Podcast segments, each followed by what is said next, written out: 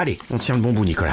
Ça enregistre, hein Moi, le théâtre, pour moi, c'est une quête d'inconnu. C'est- Je questionne toujours l'inconnu au théâtre. C'est ça qui m'intéresse. Mais ce qui est intéressant, c'est de voir que agir, c'est pas forcément faire des trucs spectaculaires avec euh, 3 millions de likes et euh, je sais pas quoi.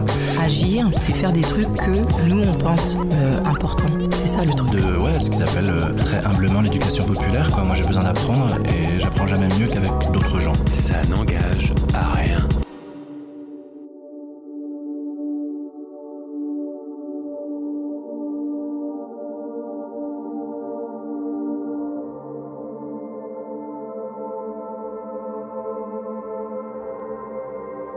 Je suis vierge, mais uniquement de signes astrologiques. Sinon, je suis pas vierge du tout.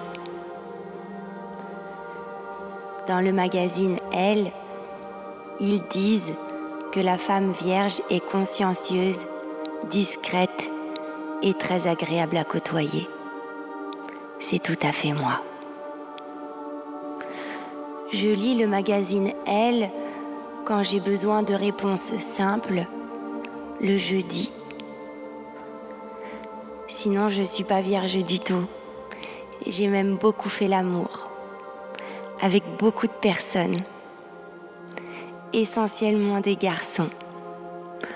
Beaucoup, beaucoup de garçons, très différents, ayant des convictions politiques variées, des professions extrêmement diversifiées.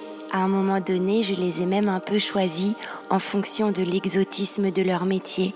C'est parti d'une question simple. La codification genrée de nos pratiques sexuelles varie-t-elle selon la catégorie socio-professionnelle des individus? Ma mère est sociologue. Welcome, ladies and gentlemen. Un grand bonjour à vous toutes et à vous tous. Salut hein Et surtout, bonne année Salut mon Nico Et oui, bien sûr, bonne année mesdames et messieurs, meilleurs vœux, enfin, meilleure année, pas pire quoi. Ah non hein T'inquiète. J'adore quand un plan se déroule sans accroc. Alors pour commencer cette année au mieux, nous sommes ravis de vous retrouver pour ce premier opus cru 2022 saison 6, toujours en partenariat avec le CDN de Normandie-Rouen Et Eh ouais ma gueule Vous le savez, vous pouvez suivre votre émission Ça n'engage à rien en direct, live, sur Radio HDR 99.fm, en balado-diffusion sur radiohdr.net et sur tous les bons supports appropriés, dont la plateforme audioblog Arte Radio. Pas mieux. Grave. Toujours en immersion au cœur de la vie exaltante du CDN et de leur coproduction, c'est au Théâtre de la Foudre à Petit-Quevilly, en décembre dernier, que nous avons eu le bonheur de retrouver pour vous Nadège Catelino et Julien Frégé du groupe Chien Pour leur nouvelle création Chien Chienne, qui se jouera du 18 au 22 janvier 2022 au Théâtre des Deux Rives à Rouen. Après l'épisode inconsolable consacré à leur travail en saison 4, c'est avec joie que nous rencontrons à nouveau ce duo créatif, artiste associé du CDN. Alors sans plus attendre, loin des faux semblants et des stéréotypes, c'est à une exploration amoureuse solitaire, à la recherche de soi et de l'autre, auquel nous vous convions cette fois pour ce nouvel opus intitulé tout simplement Chien-Chienne.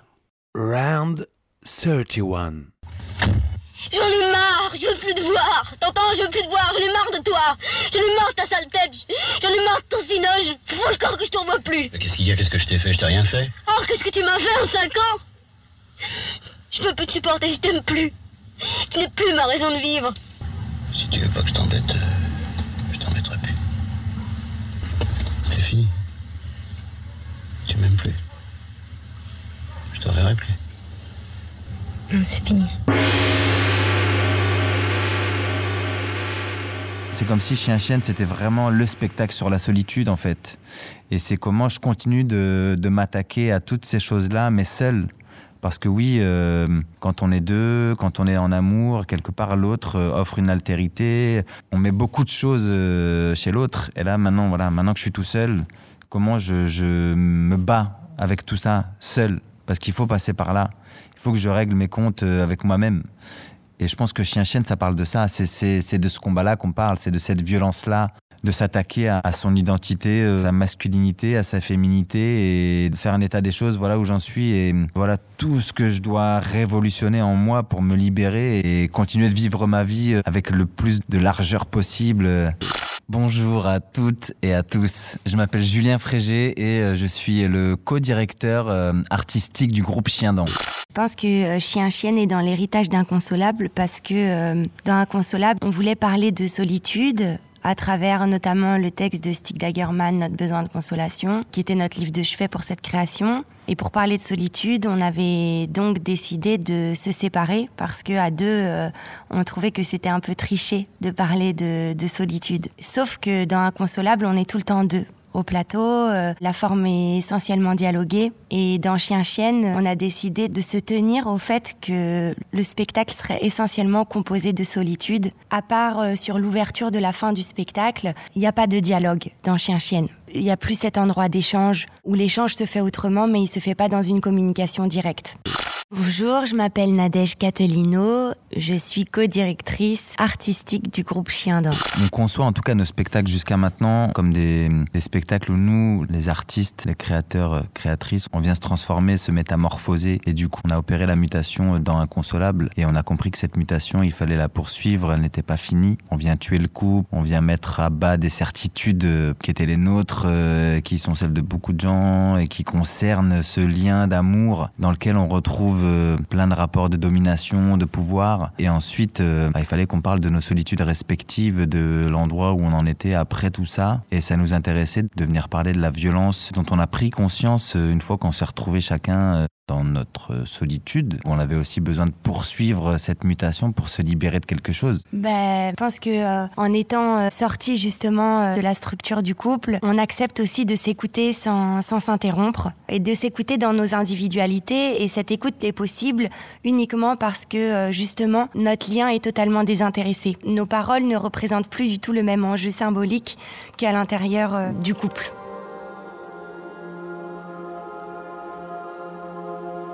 J'ai déjà fait l'amour avec un clochard dans un squat au milieu de boîtes de kebab en polystyrène orange sous un miroir marqué au marqueur par de grandes écritures prophétiques. Et le lit était entièrement recouvert d'une peau de bête et je chevauchais cette bête et je ne savais plus qui était la bête, ce lit ou cette chienne que j'étais moi-même en train de devenir. Mes poils sont tellement longs que je marche dessus et j'aboie dans cette pièce au milieu des cadavres de bière. L'air rentre du dehors, mais l'odeur de l'urine reste. Je suis capable de n'avoir peur de rien et j'ai baisé avec un clochard pour éprouver mon courage. Et en sortant, j'ai vomi par la fenêtre. La liberté et l'autodestruction se ressemblent tellement que dans le noir, je les confonds souvent. Je suis une chienne à quatre pattes dans une flaque de vomi. Je ne sais pas si cette chienne est ma meilleure amie ou si elle garde l'enfer qui est le mien. Je me regarde dans cette flaque et mon visage a disparu. La chienne dépaisse la sainte et la sainte pleure.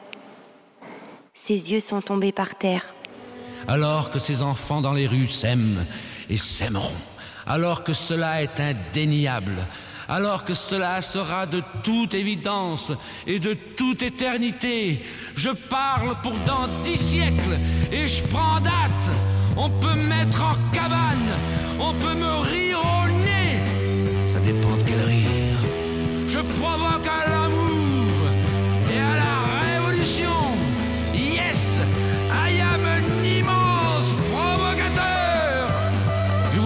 des armes et des mots, c'est pareil. Ça tue pareil. Il faut tuer l'intelligence des mots anciens avec des mots tout relatifs, courbes, comme tu voudras. Il faut mettre Euclide dans une poubelle.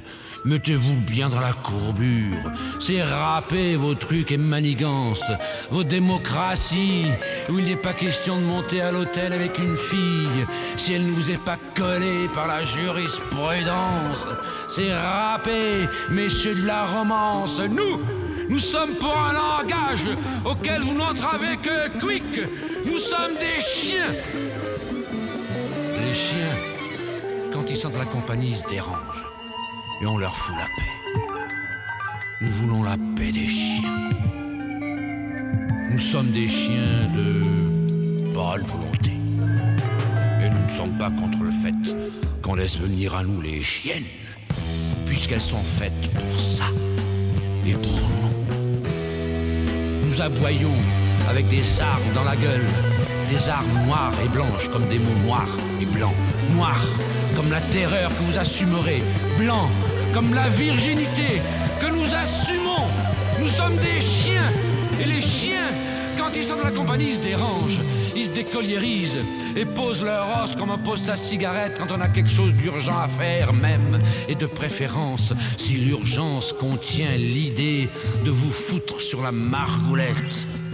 Je n'écris pas comme De Gaulle ou comme Perse.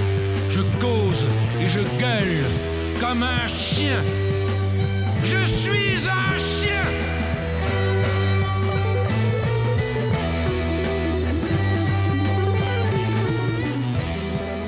Je me pleure, mais je pleure de me voir et de vous voir me voir.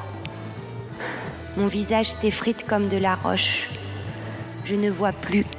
Mes larmes cognent quand elles tombent. Mes larmes sont des cailloux. Ma tête est un caillou. Mon cœur est une pierre. Mon cul est plein de cailloux. Et j'ai tellement de cailloux dans le cul que mon cul est bourré de cailloux. Ce sont les vieux cailloux que je me traîne au cul. Au cul les cailloux de mes ancêtres. Combien y a-t-il de kilos de cailloux ici, bien au chaud dans nos culs? Je voudrais que l'on me lange. Je voudrais que l'on me soigne. Je voudrais que l'on me nourrisse. Je voudrais qu'on lave mes vêtements. Ça n'engage à rien. Dans Chien Chienne, chacun, euh, chacune, dans nos positions euh, genrées, on vient tenter de défoncer le patriarcat par une performance verbale et une performance physique.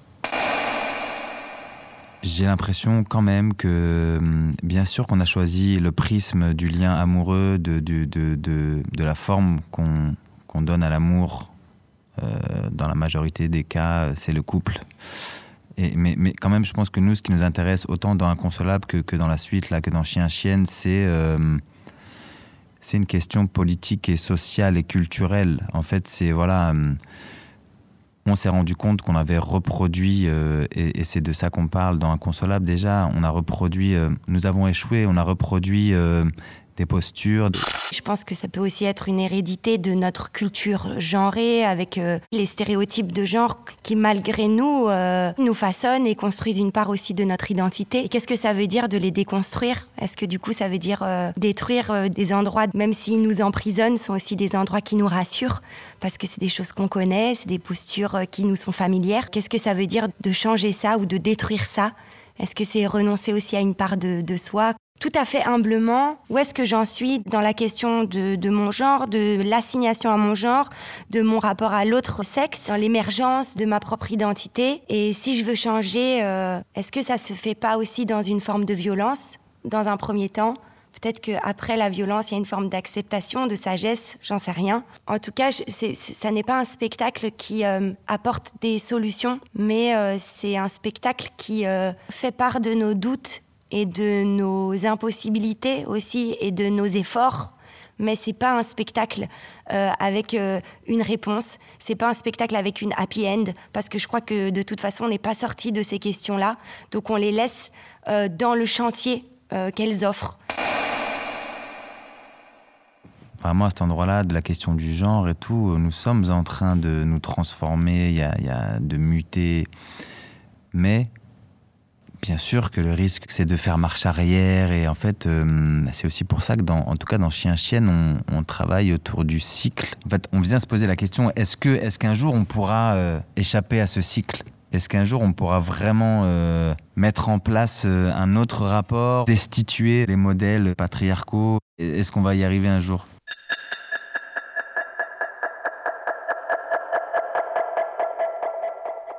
Notre point de départ de Chien-Chienne, c'était de se poser effectivement la question de notre rapport genré à la violence, mais que petit à petit, je crois que dans le spectacle, on transcende la question du genre pour se poser la question de l'humanité et de notre rapport euh, systémique à la domination sur l'autre et euh, sur euh, ce qui nous entoure, c'est-à-dire sur notre environnement. C'est la question du rapport au monde aussi. Comment se positionne-t-on face à l'altérité et face à notre environnement? Est-ce que le, seul rapport qu'on est capable d'exercer avec l'autre, c'est un rapport de domination, qu'on soit un homme ou qu'on soit une femme? Est-ce que le seul rapport que l'on peut exercer euh, avec notre environnement, c'est un rapport de domination? Je crois que c'est un spectacle qui pose la question de l'altérité.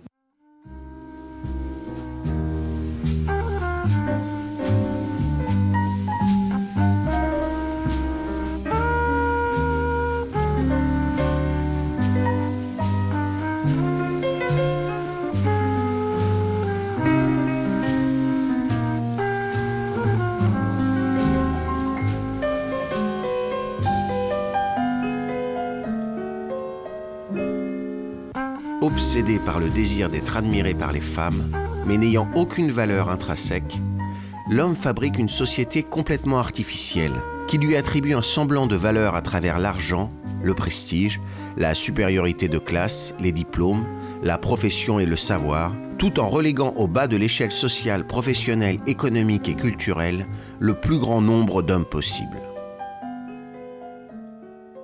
Le but de l'enseignement supérieur n'est pas d'instruire, mais d'exclure le plus grand nombre possible de gens de certaines professions. Aucune véritable révolution sociale ne peut être réalisée par les hommes, car ceux qui sont en haut de l'échelle veulent y rester, et ceux qui sont en bas n'ont qu'une idée, c'est d'être en haut. La révolte chez les hommes n'est qu'une farce. Nous sommes dans une société masculine, faite par l'homme pour satisfaire ses besoins. S'il n'est jamais satisfait, c'est qu'il lui est impossible de l'être. L'homme ne change que lorsqu'il y est obligé par le progrès technique, quand il n'a pas le choix, quand la société arrive au point où il doit changer ou mourir. Nous en sommes là. Si les femmes ne se remuent pas le cul en vitesse, nous risquons de crever tous. Scum Manifesto, Valérie Solanas. Édition Mille et une nuits.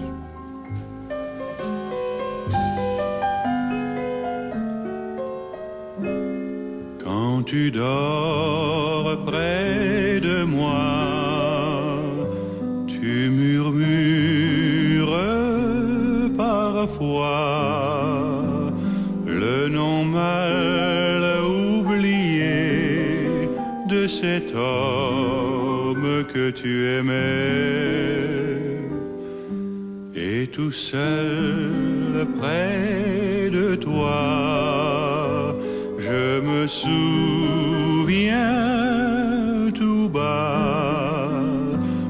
ces choses que je crois, mais que toi, ma chérie, tu ne crois pas. Ça n'engage à rien. Tous les individus se construisent dans une société où nous avons des modèles où la violence est prégnante en fait. On se construit alors soit dans le rejet, soit on y va à fond. Euh, T'es confronté à, à cette violence-là et, et c'est justement de ça qu'on vient parler aussi dans Chien Chienne. Voilà, moi je suis homme, je me suis construit en rapport à, une, à cette violence qui vient de mon environnement familial, de l'environnement dans lequel euh, j'ai grandi, euh, mes amis, tout ça. Et je me suis construit une masculinité, une virilité. Euh, moi, personnellement, je suis à fond dans la violence, quoi. Je suis rentré dans un club de boxe à 15 ans. Et les grands boxeurs sont des modèles encore aujourd'hui. Et c'est des modèles qui nous fascinent qui portent avec eux une forme de violence qui est celle du sport. Mais nous sommes imbibés de modèles comme de ces sportifs de haut niveau, des sports de combat. Et dans tous les domaines, c'est pareil, que ce soit en politique, dans l'économie. Comment moi, maintenant, aujourd'hui, qu'est-ce que je fais de tout ça? Je, je, me suis construit avec, avec cette violence dans ce contexte-là. Qu'est-ce que j'en fais aujourd'hui? J'ai compris que c'était une prison et que ça avait euh, salir tous mes rapports euh, humains que ce soit avec des femmes, avec, mais avec les autres hommes. Comment à cet endroit-là, je viens euh, briser mes chaînes, déposer tout ça en fait, et arrêter de me positionner à cet endroit-là et avec euh, mon armure? C'est comme si tout, tout rapport humain est un combat ou toujours est-ce que je suis dominant, dominé? C'est, enfin, ça devient infernal. C'est tout ça qui est en train de changer. Ou en tout cas, je pense qu'on est de plus en plus nombreux et nombreux à se poser toutes ces questions-là. Bah, les réponses, elles sont nombreuses et en même temps, euh, c'est difficile. Justement aussi pour dire que la façon dont on se construit aujourd'hui dans cette binarité, elle est dépassée. Ça y est, il y a quelque chose de limité là-dedans.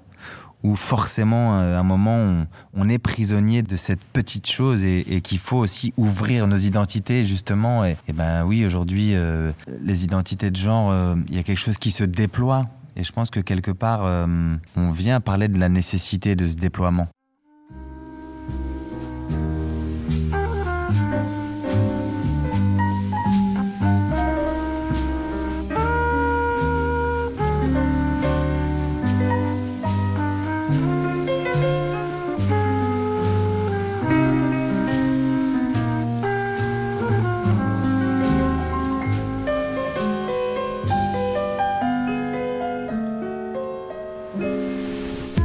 Cherche un interlude à cette solitude affective entre les cuisses d'une demi-prude, souvent grave à la dérive. Les corps c'est rude, peu de gens se livrent, flippant de revivre un épilogue où la douleur est vive. Souvent je fais ce rêve dans lequel je filerais le parfait amour, où la fidélité ne serait même plus un effort. Elle me dit qu'elle m'adore et m'appelle mis à mort, mais ce rêve devient cauchemar quand je l'aperçois au d'or. Du jour au lendemain, tu peux regretter hier et tchatcher à l'imparfait quand t'évoques le bonheur. Cupidon est aveugle, mais une de ses flèches t'a touché. Dans la matrice, y a eu un bug, ta lucidité est partie se coucher. Retour aux alliés d'hier, tant le désarroi est grand. La rage comme partenaire, tu t'apprêtes à rentrer dans les rangs de ceux qui pensent que l'amour n'existe plus et que la démographie se limite à une gigantesque histoire de cul. On a été influencé par euh, Oedipe, le mythe d'Oedipe. Et finalement, il y a quelque chose qui est très mythologique dans notre spectacle. Et plus on avance, et il y a toujours plusieurs mythes qui surgissent dans, dans les références. Défoncer le patriarcat, tuer le père au sens euh, symbolique. Ça veut dire se réaliser, euh, défoncer aussi euh, ce complexe d'Oedipe, sortir de là, quoi. Réinventer le mythe, en fait. Tous ces mythes qui sont basés sur la domination du masculin. Défoncer Freud. euh, Ouais. On vient défoncer aussi euh, le mythe de la femme euh, sainte, la Vierge. À l'amour euh, inconditionnel, la figure de l'homme, du héros, de l'homme puissant, de, de l'homme de pouvoir. euh, de l'homme autoritaire. On vient défoncer l'homme violent. Le rapport sexuel entre les hommes et les femmes n'existe pas. L'amour est un échec répété auquel on essaye misérablement de croire. Il n'y a qu'égoïsme, il n'y a qu'intérêt. Les hommes font semblant de jouir et d'orgasmer dans les femmes, et les femmes font semblant de jouir et d'orgasmer dans les hommes. Les hommes ornent leur bite de sang parce que derrière le sexe, il y a toujours la menace de la honte. Et vous, vous êtes très contente de ne pas avoir à bander ostensiblement, car si vous deviez ostensiblement bander à chaque fois que vous niquez, on pourrait à juste titre vous traiter de menteuse, de grosse menteuse. Vous vous faites masser par des prostituées tailles et vous ramenez dans le lit conjugal des punaises de lit que vous ferez nettoyer à votre femme. Vous acceptez de désinfecter les punaises de lit parce que vous préférez faire le ménage, vous préférez récurer les chiottes et cuisiner des ratatouilles, tout, plutôt qu'être seul. Pour euh, la construction formelle de Chien-Chienne, on a fait un choix euh, politique. L'homme de ce spectacle, euh, en tout cas le, personnage, n'a pas la parole, n'a pas le droit à la parole. Elle parle. Elle détient le pouvoir des mots, de nommer les choses. Elle dit les choses. Elle prédit les choses. Elle est euh, l'oracle. Et lui n'a pas la parole, n'a plus la vue et n'a plus l'ouïe. Il est enfermé dans son déni. Il est aveuglé, il est euh, dans un paradoxe parce qu'à la fois il- est avec tout ce qu'il ne veut pas voir et tout ce qu'il ne veut pas entendre, et en même temps, en étant enfermé dans sa boule, et ben c'est peut-être là qu'il peut se regarder et regarder la vérité. Il se met à voir quand il a plus ses yeux, comme Oedipe. Donc euh, la partition euh, de la deuxième partie de l'homme, du chien, on a décidé de commencer le spectacle chien-chienne par la dernière image de notre spectacle inconsolable. Donc, le spectacle commence sur une piéta, sauf que Inconsolable terminait par une piéta inversée, où c'était euh, le personnage de Julien qui allaitait le personnage de Nadège. Dans ce début de chien-chienne, Nadège est redevenue euh, cette euh, vierge qui n'est pas vierge du tout. Le spectacle commence comme ça.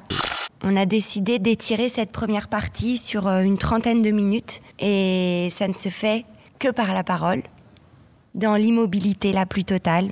Le dispositif plastique, lumineux, sonore, tout vient à elle, c'est-à-dire qu'elle est immobile. La lumière et la musique euh, viennent à elle, habitent l'image, font évoluer l'image que le spectateur euh, regarde. L'image parlante, l'image aussi qui est, bah justement, qui peut être stigmatisante, qui peut nous bloquer, nous enfermer. C'est aussi pour ça qu'on a choisi cette immobilité pour cette première partie, dans cette euh, immobilité de, cette icône de femme sainte. Le mouvement s'est fait grâce à la lumière et à la musique.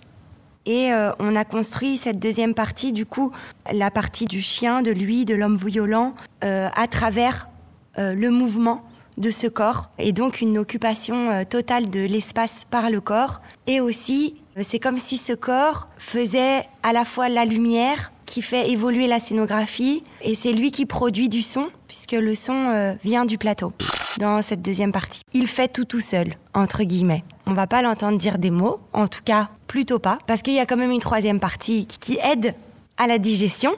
Donc peut-être que à, ce moment-là, il entendra euh, le protagoniste Julien parler.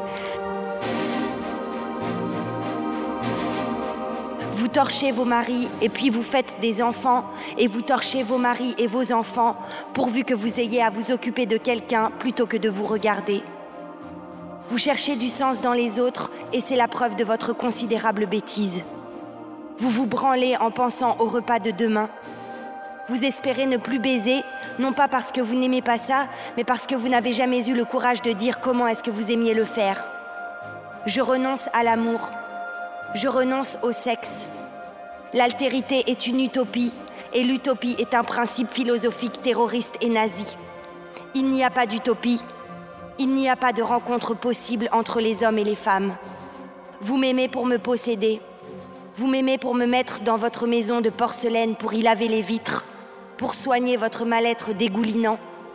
Vous m'aimez pour faire de moi votre mère et votre prostituée et pour accomplir votre dip dans mon trou. Je suis une infirmière en tenue d'infirmière de farce et attrape, et je joue dans un mauvais film de cul à soigner des hommes malades, et je suis excitée de le faire car c'est la seule réalisation que m'offre l'existence. Ma grand-mère a soigné des hommes malades, ma mère a soigné des hommes malades, et je soignerai des hommes malades parce que je suis faite pour ça. Ma grand-mère a détesté les hommes, ma mère a détesté les hommes, je déteste les hommes parce que c'est mon destin. Je suis parfaite pour que les hommes aient honte de leur imperfection. Je me sacrifie pour les hommes pour qu'ils aient honte de leur égoïsme. Je suis dans cette maison de porcelet, l'homme m'achète dans sa maison pour que j'y fasse des crêpes le dimanche et que j'ensoleille le petit pavillon des éclats de mon rire et que je chantonne en installant la petite nappe de pique-nique sur le gazon et que je colore les murs avec ma fantaisie. Vous jalousez ma joie, vous voulez me voler ma joie pour vous l'approprier. Je déteste le dimanche, je déteste les crêpes, je déteste l'herbe fraîchement coupée. Elle et lui euh, se débattent euh, d'un côté avec la parole, de l'autre avec le corps, dans les décombres, euh, dans les décombres de tout ce qui les a façonnés et dans les décombres de tout ce qu'on leur a transmis.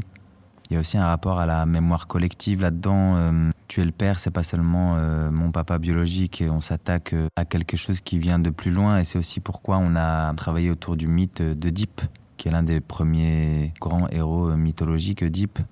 Et voilà, c'est quelque chose qui se transmet depuis la nuit des temps, et on vient s'aventurer dans les décombres de tout ça.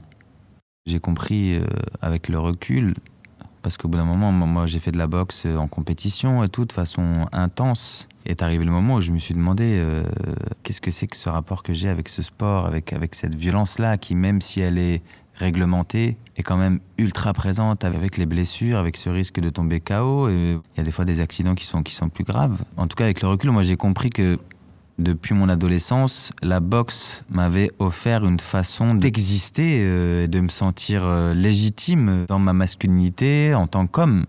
Venait m'offrir une manière de me redorer le blason, j'ai envie de dire.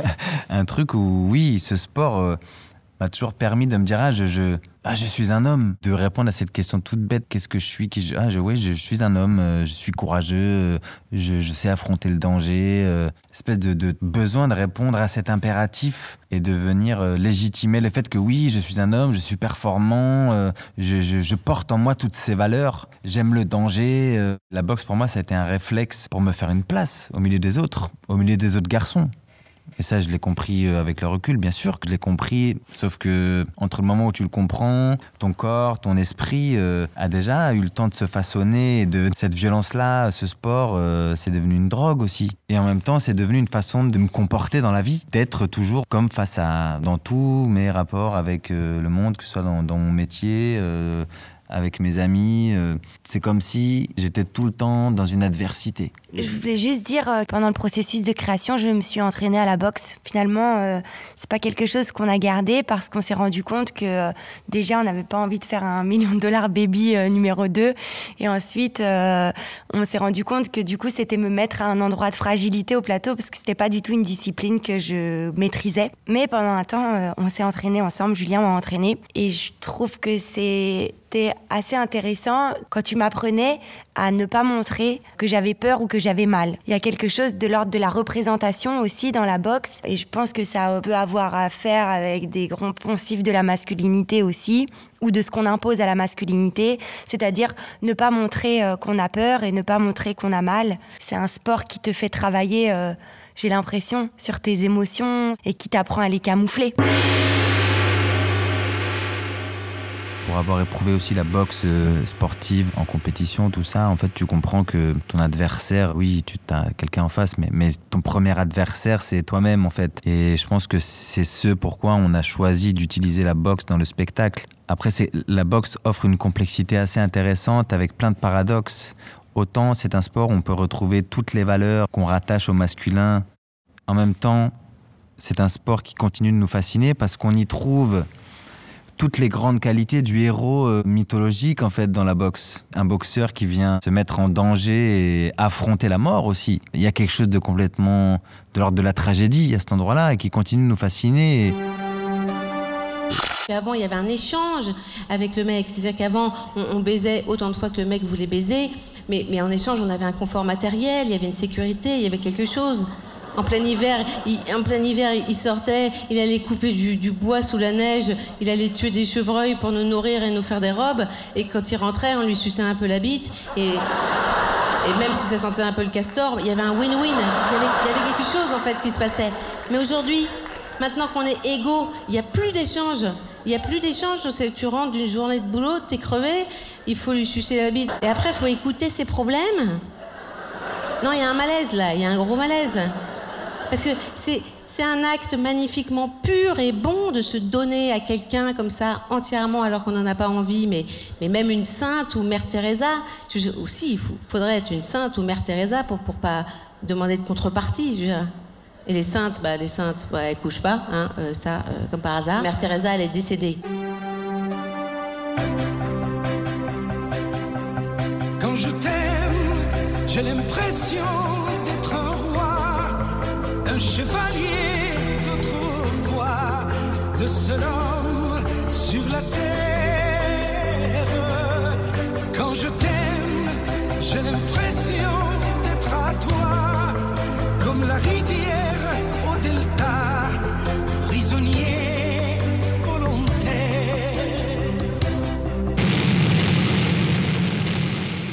au début on, quand on a choisi le titre euh, on n'avait pas écrit le spectacle donc c'est des intuitions qui nous attirent euh, vers un titre. On savait qu'on voulait parler de cette question de genre en même temps de la violence être une chienne euh, déjà ce qui est intéressant c'est que l'insulte chien et l'insulte chienne ne veulent pas du tout dire les mêmes choses Je crois que l'insulte chienne, il n'y a pas de plus dégradant euh, pour une femme parce que c'est même pas vulgaire. C'est une référence à l'animalité, en même temps ouais, une déchéance de la femme qui ne se respecterait pas il y a le côté euh, accumulation comme ça euh, sexuelle et je crois que ça nous plaisait cet endroit là euh, et pour l'écriture aussi. Ça a été le point de départ moi je me suis demandé bah pourquoi est-ce que je suis une chienne? Euh, est-ce que je pourrais dire ça de moi et est-ce que même je pourrais peut-être même m'en glorifier? Ça nous plaisait de partir de cette insulte qui est très genrée aussi. Quelque part l'animalité viendrait presque être une alternative, une solution, euh, la seule qu'on soit capable d'énoncer aujourd'hui, mais pour l'instant, je crois que concrètement, euh, de façon assez euh, organique, concrète, euh, au plateau, les corps des acteurs se transforment aussi euh, en animaux. La parole transforme le corps de l'actrice en animal et euh, l'effort physique transforme le corps de l'acteur euh, en animal. Il y a quelque chose d'assez apocalyptique dans ce spectacle et il y a quelque part l'expérimentation de la fin d'une civilisation. On touche à l'effondrement de quelque chose dans notre mutation euh, en chien et en chienne. Le processus a été quand même assez long euh, de recherche. On est passé par plein d'endroits différents, de plateaux, de tables, sur l'écriture, pour aussi euh, préciser le propos, de quoi on avait envie de parler. et ensuite, je pense qu'après toutes ces explorations, quand on a compris que voilà le spectacle serait structuré comme ça, avec cette première partie, il y aurait que du texte, cette deuxième partie, il y aurait que du corps. Euh, Nadège est rentré euh, dans un travail d'écriture et après on a fait des allers-retours où on discutait, euh, on l'a modifié, enfin tu l'as modifié avec ce qu'on se disait et, et ensuite ce texte a aussi hum, changé quand cette deuxième partie euh, commençait à exister. Il y a une résonance entre ces deux parties. Il y a une troisième partie, euh, en tout cas très courte, qui viendra euh, ponctuer euh, les deux premières parties et terminer le spectacle. Dans la première partie, la langue, la musique et la lumière participent au mouvement dans cette immobilité, dans cette première partie. Donc là, il y a vraiment un travail de composition de Loya qui n'est pas au plateau, mais par contre qui joue en live. Il n'est pas au plateau dans le spectacle. Donc il y a cette première partie où euh, il est dans un vrai motif de composition. Et la deuxième partie, il reçoit les sons qui sont provoqués par Julien au plateau grâce à des capteurs. Donc la musique dans la deuxième partie est provoquée par le mouvement. Loya, il a travaillé sur aussi la notion de cycle, comment euh, je propose un motif musical, comment je le transforme et comment je le détruis. La proposition initiale, la transformation et la destruction, euh, c'est son cycle qu'il répète, et, et dans la première partie et dans la deuxième partie. On a vraiment travaillé sur... euh, en, attaquant la création de ce spectacle, on avait des envies d'épure d'abord euh, au plateau et puis même euh, dans nos idées, etc. Je crois qu'on a vraiment travaillé à, faire le ménage, à tout le temps se dire non, ça c'est en trop, ça c'est en trop, enlever, épurer, épurer. Et en fait, on l'a fait que ce soit euh, à l'endroit de la langue, à l'endroit du mouvement, à l'endroit de la construction du spectacle, mais aussi à l'endroit des lumières, de la scénographie et du son. Il y a une forme d'épure et de... comme si on était tous partis d'un d'un motif, d'un concept assez simple euh, qui va faire l'expérience euh, du spectacle et qui va durer. On, travaille autour d'une scénographie où il y a la matière des cailloux est très présente. Euh, ces cailloux qui sont notre, notre hérédité, le poids de la transmission familiale, mais aussi de notre culture. Qu'est-ce qu'on se trimballe et qu'est-ce qu'on fait de tous ces cailloux qui nous composent et qui nous alourdissent le cul. Comment est-ce qu'on s'en débarrasse Qu'est-ce qu'on en fait? Au départ, c'est un tas de cailloux. Et ensuite, c'est comment euh, ces cailloux prennent une ampleur, euh, de plus en plus de place, quoi. Donc, on, on était parti sur une forme de vraiment, on s'était dit non, mais cette fois-ci, on fait pas le ménage en sortant de chien-chienne. Bah, pour l'instant, on n'a jamais fait une forme aussi sale. Ça n'engage à rien. Je déteste les hommes. Je déteste mon père et je les aime infiniment dans le secret. Je le dis dans le noir à mon plafond, ici il n'y a pas de place pour la vérité. Il n'y a pas de place pour la vérité dans cette histoire. Je suis le fils inexistant. Je tue mon père symboliquement. Je me désattache de l'origine. Je me retire du mythe. Je sors de l'héritage. Je n'ai plus de filiation. Je déconstruis le puzzle. Je détruis ce qui m'a fabriqué. Je vomis ce que j'ai mangé. Je change ma langue. Je change mon corps. J'apprends à être quelqu'un d'autre que moi. Je déteste tout ce qui est moi. Je déteste tout ce qui me constitue. Je sors de moi pour me réinventer. Je me tue pour devenir autre. Je deviens une mère pour moi.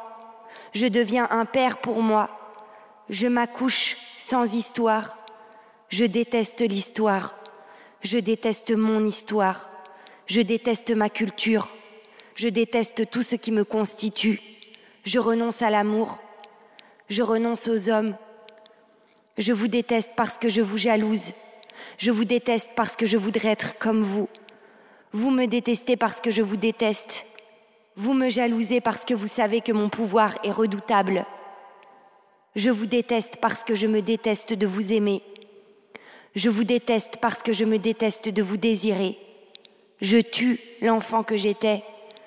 Je tue les rêves de l'enfant que j'étais parce que finalement, ça n'était pas les miens. Le cycle dont on parle, c'est aussi celui du, théâtre. On monte, on démonte, on rentre dans la peau d'un personnage, on en sort. Le lendemain, on recommence. Il y a un côté cyclique là-dedans. Et ça rejoint la fameuse question euh, que tu as posée. Qui je suis? J'ai l'impression que c'est le théâtre vient poser cette question et tenter d'y répondre dans notre manière de travailler, on, écrit des personnages qui sont quand même très proches de nous. C'est toujours la question qui je suis parce qu'on se sublime et on s'invente sur scène, quelque part à l'intérieur de quelque chose qu'on rêverait d'être aussi. Dans Chien Chienne, il y a beaucoup la, la notion du fantasme aussi. Euh, comment est-ce que je me raconte Comment est-ce que je me nomme Quel choix je fais pour parler de moi ou de ce que je suis ou de ce personnage que je deviens parce que je suis sur une scène de théâtre Il y a quelque chose qui est troublant aussi dans ces cheminements de création. Dès qu'on confronte euh, les œuvres à du public. C'est comme si tout ce qu'on avait dit dans le spectacle était vrai. Or, nous, on a totalement conscience de la transformation qui s'opère entre euh, le off et le in. Et en même temps, on est renvoyé au fait que ça pourrait être la vérité. Et c'est assez troublant parce que euh, ce que les gens voient euh, des personnages Nadège et Julien sur scène, bah évidemment que c'est pas nous. Et en même temps, il y a beaucoup de choses qui sont vraies aussi, qui sont de nous. Mesdames et messieurs, avant de clore cet épisode et de vous laisser au conseil de lecture de Madame Nadège Catelino et d'un extrait lu par le talentueux Rémi de Senois que j'embrasse, je tiens à vous rappeler que les premières dates de la création Chien-Chienne se joueront du 18 au 22 janvier 2022 au Théâtre des Deux Rives à Rouen. Foncez-y. Ouais ma gueule Quant à moi, il ne me reste plus qu'à vous remercier du fond du cœur pour avoir écouté cette émission. Émission conçue et présentée par Steve. Et à la technique, celui qui sait écouter mes silences avec l'œil du berger mais le cœur de l'agneau, le magnifique, le superbe Nicolas Leborgne.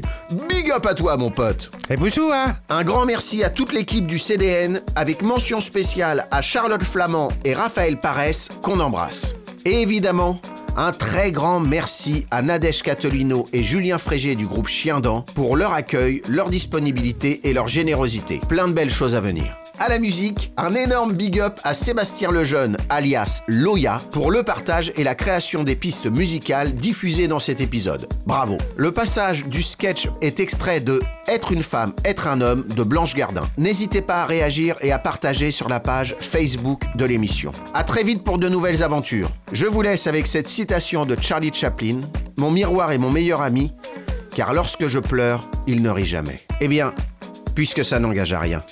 Écoutez, Nadège euh, oui, euh, je voulais vous conseiller de lire Réinventer l'amour de Mona Chollet, qui euh, parle assez bien euh, de la prégnance du patriarcat dans les relations hétérosexuelles. Réinventer l'amour de Mona Chollet.